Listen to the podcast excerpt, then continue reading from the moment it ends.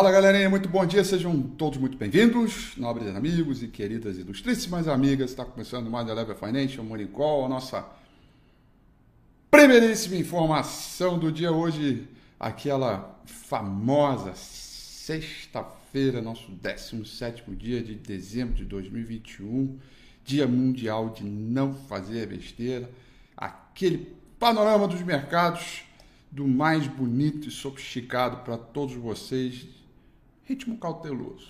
Né? Prevaleceu a conversa de bar, né?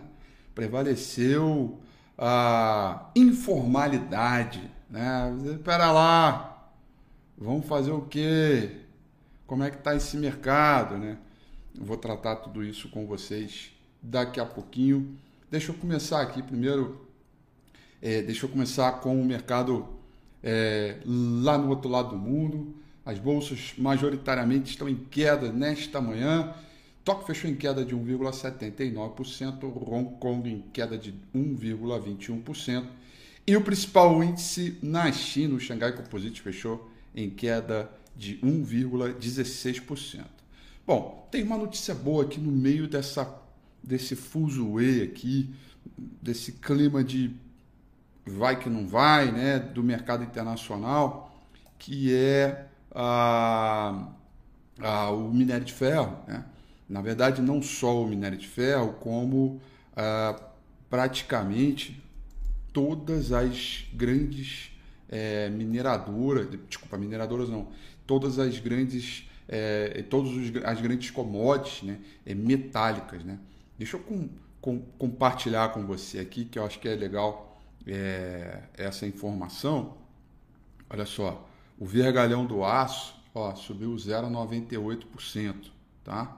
É, a prata segue subindo, o ouro também sobe, tá? o ouro sobe 0,55%. E o minério de ferro, tá? esse aqui é o Dalian, tá? Dalian e cotação em yuan, tá? É cotação subiu 2,79, tá? Já não é quando é em dólar, ela cai um pouco mais, tá? Mas de qualquer maneira, só para você ver que a gente está se destoando um pouquinho mais os metais aqui, tá? Aí aproveito já que eu abri a tela de commodities para vocês, vamos ver aqui, ó, gasolina, né? Petróleo da TI caiu 1,78, petróleo do tipo Brent caiu 1,71, né? Nesses são cotações aí é, do momento. O que eu quero mostrar com vocês aqui é que há uma certa um, um destoamento, né? há um, um descolamento. Destoamento, essa palavra não existe. É um, um descolamento dos metais. E aqui vai um pouco, vou resgatar um pouco daquela visão que a gente teve em alguns domingos com a FI passados, né? que a queda no dólar poderia promover uma aceleração dos metais, né? Pela sua relação inversa e, e, e a própria, e o, e, o, próprio movimento do intermarket análise, porque não seria um dólar sozinho, né? os treasuries americanos também, né? É, e a gente tem um cenário de uma percepção inflacionária à frente e por isso há consequências desses movimentos.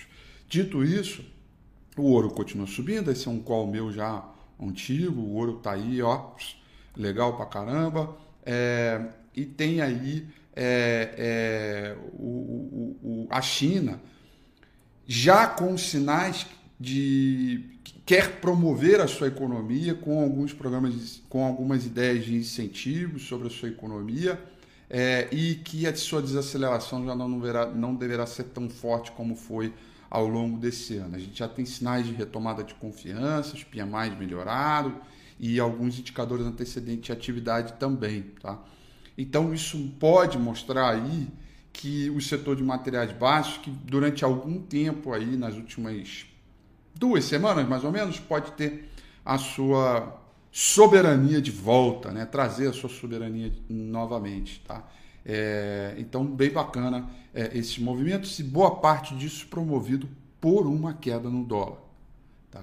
É, é, é por uma queda no dólar muito bacana. Então, tem aí é, Vale, CSN, CSN Mineração, de Minas e Gerdau e por aí vai, tá? Muito bem. É, bom, então já falei de commodities como um todo, tá? O S&P 500 futuro nesse momento vai caindo 0,19%, o Nasdaq futuro caindo 0,61%, o dólar index nesse momento com uma leve alta de 0,06%, é, tá? Então tem, tem aí uh, um conjunto uh, de fatores que o mercado que o mercado trouxe para um, uma realidade ontem, né? uma realidade que a mim seria a mais óbvia. Né? Sai o Fed, vem o comunicado do Fed, e aí o mercado reage positivamente, tal, puta, cara, assim, você vai fazer, pô, cara, olha, legal que o mercado reagiu dessa forma, é uma forma do mercado comprar a ideia do Banco Central, tudo, beleza, mas é, nós estamos falando de três elevação de juros, uma, nós estamos falando de uma considerável mudança de regime de política monetária para o ano que vem e para o ano seguinte ao ano que vem, né? Isso para mim é importante, né? E é um banho de água fria para uma enxurrada de liquidez que, a, que o, o mundo ficou acostumado, sobretudo o investidor lá nos Estados Unidos. Isso para mim é uma mudança de paradigma muito forte e que o preço, portanto, não deverá se comportar da mesma forma como se comportou quando estava acostumado com esse excesso de liquidez. E aí eu falei, olha, esse foi o pragmatismo, isso aconteceu. E vamos, vamos sentar, tomar uma cervejinha, vamos começar a falar qualquer coisa aí com o mercado internacional. Aí eu disse para você, aí eu disse, né? Falei, ah, não tem como esse mercado subir. O mercado não instalou a ideia de que, puxa, a Omicron está aí, taxa de juros para cima é um pouco mais restritivo. Isso mexe consideravelmente no valor das companhias, sobretudo aquelas mais alavancadas, empresas de tecnologia, né? Aí vem o noticiário hoje. Bancos centrais no mundo todo estão priorizando o combate ao aumento de inflação por meio de aperto das condições monetárias, ao mesmo tempo é, que mantém um olhar atento sobre o impacto da Ômicron. Quer dizer, ontem não tinha esse título, hoje tem. Esquisito. E aí o seguinte, é, tem um pouco também é, é, é dessa mudança. É, enfim, eu ia falar uma coisa aqui, acabei misturando com outra. Deixa eu voltar para o básico, depois eu volto para o complexo. É, as moedas, elas vão tendo características próprias agora, tá? Cada moeda vão reagindo de uma forma e aí isso é um efeito sazonal importante é, para essa para essa manhã e acredito que isso deva quando deva ser assim até o final do ano, tá? Cada um vai viver aí a sua própria dinâmica e por isso a gente não me surpreende se a gente vier se o Banco Central Brasileiro é, vier com outras intervenções como tem feito no mercado à vista. Tá? Europa, só Londres sobe 0,28%, Paris cai 0,70%, Franco na Alemanha é, cai 0,69%, num dia de pregão um pouco mais é, é, acomodado, tranquilo, esperando aí a principal locomotiva abrir para que a gente entenda aí como é que vai ser o caminho dos preços. Tá? A agenda econômica hoje é uma agenda vazia, não temos nada, então muito provavelmente a gente vai continuar acompanhando o famoso tick by tick, né? É, do, do, do, do, mercado americano, ou seja, sobe lá, sobe aqui, cai lá, cai aqui. Uh, vale reforçar aqui a ideia de que eu acho que o, é, o, o, o me frustrou um pouco o comportamento do mercado ontem, tá? É, porque as commodities estavam muito fortes, né? E o próprio futuro dos Estados Unidos forte. Mas aí quando o, o, o Banco Central inglês, inglês, sobe a taxa de juros de maneira surpreendente, né? E o Banco Central Europeu mantém estável, mas e, e, e quer combater a inflação, né? E, inclusive reforça um pouco mais o programa de estímulo, ficou uma coisa meio duvidosa para o mercado e aí é, é, os preços começam a recuar. Ele, o que, que aconteceu ontem? Ele abriu e, e, foi abriu em gap, né?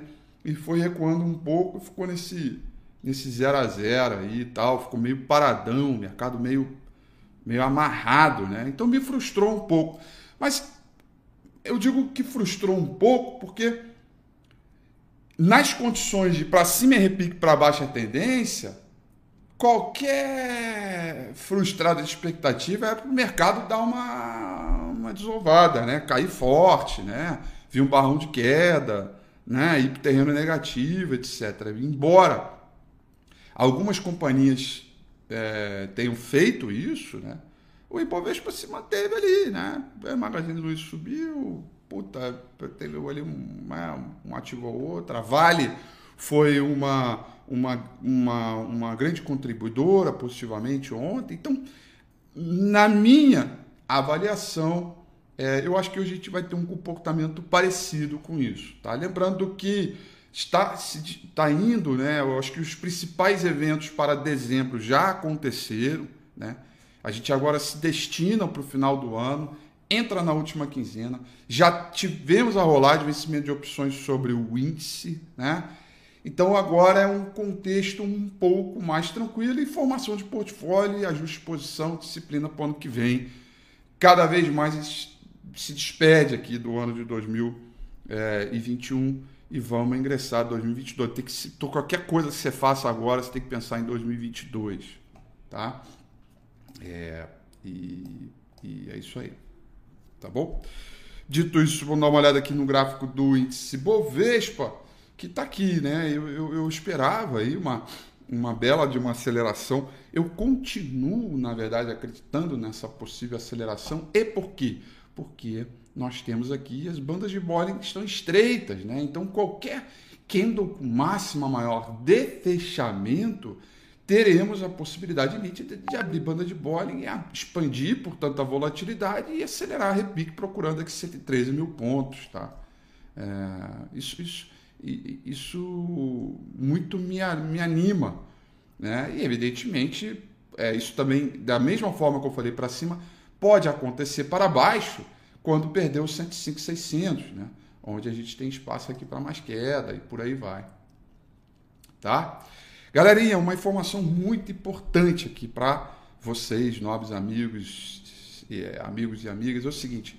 Domingo que vem, 9 horas da noite, é o último domingo com a FI do ano, temporada 2021, né? O último, o último, né? Então a gente vai fazer uma pequena retrospectiva, mas muito pequena mesmo, sobre alguns aprendizados, algumas autocríticas que são importantes, algumas revelações, né? E evidentemente boa parte do tempo eu vou gastar para a gente fazer análises e projeções sobre o próximo ano, né? É, eu já venho dizendo, eu acho que não vai ser um ano difícil, não, desculpa, não vai ser um ano fácil, pelo contrário, vai ser um ano difícil. É, e a gente vai precisar é, ajustar essas expectativas né, para a gente poder atravessar um bom ano. Né? Eu não acho que vem o fim do mundo por aí, embora a gente parece que lê algumas matérias, parece que vem o fim do mundo, mas eu acho que a gente tem que ajustar algumas coisas importantes né, atrelado a esse movimento e eu pretendo falar absolutamente sobre tudo isso no próximo domingo com a FI. Então você é meu convidado, minha convidada, apareça lá, tá? É o último, prestigie tá? Compartilha aí com a turma toda, que vai ser bem legal, tá? Vai ser bem legal, bem bacana mesmo. Prometo é, dar o meu melhor, como sempre, para tra trazer um, a melhor e a maior informação nesse domingão, no próximo domingão. Aí depois a gente só volta no que vem, tá? Para a temporada 2022, firme e forte, né? E o agradecimento, né? O agradecimento que o qual eu sou grato com vocês aqui, o qual eu sou é, feliz, muito feliz mesmo, né? E vocês são os, o, o, o, meu, vocês são é o meu combustível para levantar todo dia de manhã, fazer um morning call, todas as vezes no horário bonitinho, domingo com a filha e tudo mais. Tá bom? Então, domingo que vem, perspectivas 2022 com projeções, algumas análises, rotação setorial, intermarket e tudo que tem que você é, tem direito para esse próximo domingo, tá bom? No mais, quero desejar a você uma excelente sexta-feira, bons negócios, tudo de bom. E amanhã. Amanhã não, amanhã não, domingo. Domingo, 9 horas da noite. Tamo aí firme e forte, tá? Beijo. Tchau.